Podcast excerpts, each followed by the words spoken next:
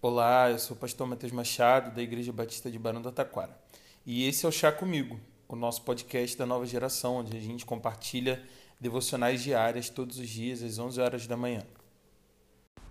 Provérbios, no capítulo 19, a partir do versículo 3, nos diz o seguinte: É a insensatez do homem que arruína sua vida, mas o seu coração se ira contra o Senhor.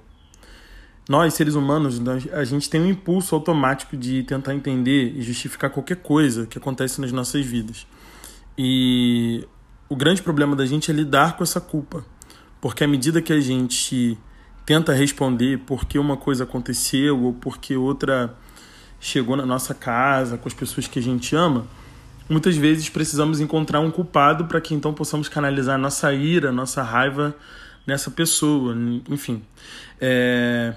E isso não é nada novo, né? Se você for lembrar lá do Jardim do Éden, vai se lembrar de Adão, que quando é perguntado a ele por que, que ele comeu do fruto da árvore do conhecimento do bem e do mal, a resposta de Adão foi: A mulher que você me deu, me deu do fruto e eu comi.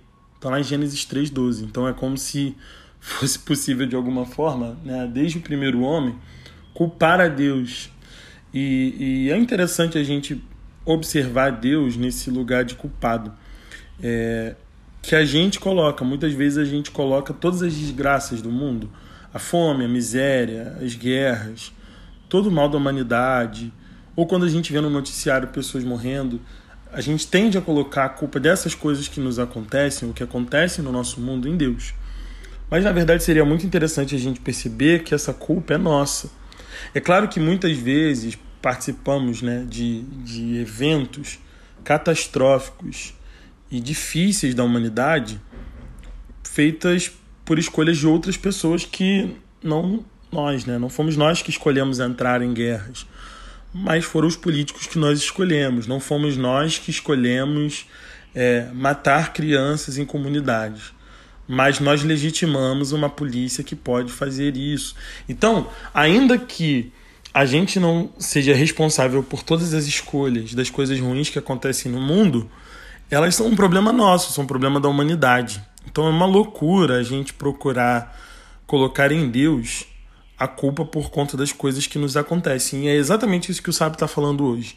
Ele diz: olha, é, o homem vive mal a vida ou arruína a sua vida porque ele é insensato, porque ele procura maus caminhos para trilhar.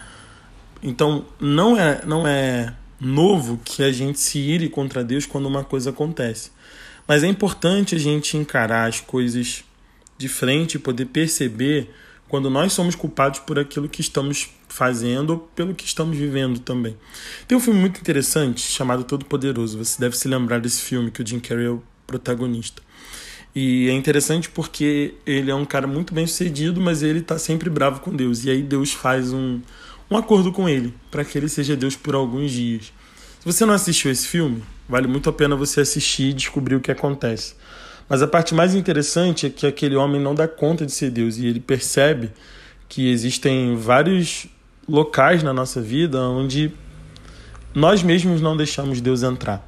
Inclusive, isso me faz lembrar também de uma entrevista que a filha de Billy Graham deu quando aconteceu o 11 de setembro.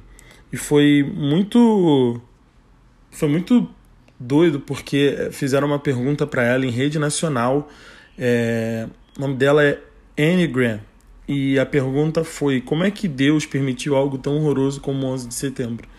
E aí ela disse que. Vou, vou ler a resposta dela para você. Ela disse o seguinte: Eu creio que Deus ficou profundamente triste com o que aconteceu, tanto quanto nós. Por muitos anos, nós temos dito para Deus não interferir em nossas escolhas, sair do nosso governo e sair de nossas vidas. Sendo um cavalheiro como Deus é, eu creio que ele calmamente nos deixou. Como poderemos esperar que Deus nos dê a sua bênção e a sua proteção se nós exigimos que ele não se envolva mais conosco? E eu queria terminar com essa reflexão, fazendo a gente pensar que melhor do que colocar a culpa em Deus é levar as nossas culpas a Deus é reconhecer onde a gente errou, é reconhecer o que está acontecendo no nosso mundo que não agrada a Deus e pedir a Deus nas nossas orações, nas nossas intercessões, para que nós sejamos elemento de mudança onde essas coisas estão acontecendo, sabe?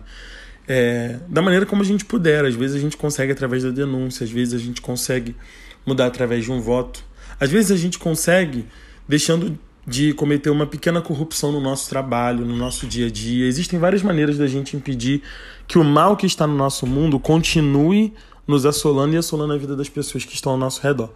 Mas isso só acontece quando a gente assume a nossa culpa e pode lidar com ela, sem se irar contra Deus, porque nós sabemos que, embora Ele seja todo gracioso e tenha toda a misericórdia de nós, Ele não é culpado pelo que nós estamos construindo e fazendo aqui.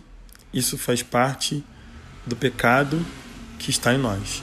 Mas graças a Deus, porque o seu melhor já aconteceu, ele nos enviou Jesus. E Jesus é essa resposta de esperança para todos os nossos dias maus, para toda a nossa ira, para toda a nossa culpa e para toda a nossa insensatez. Ainda bem que a gente pode contar com Jesus. E que durante essa semana a gente possa contar com Ele em cada momento que a gente passar. Que Deus te abençoe. Até breve.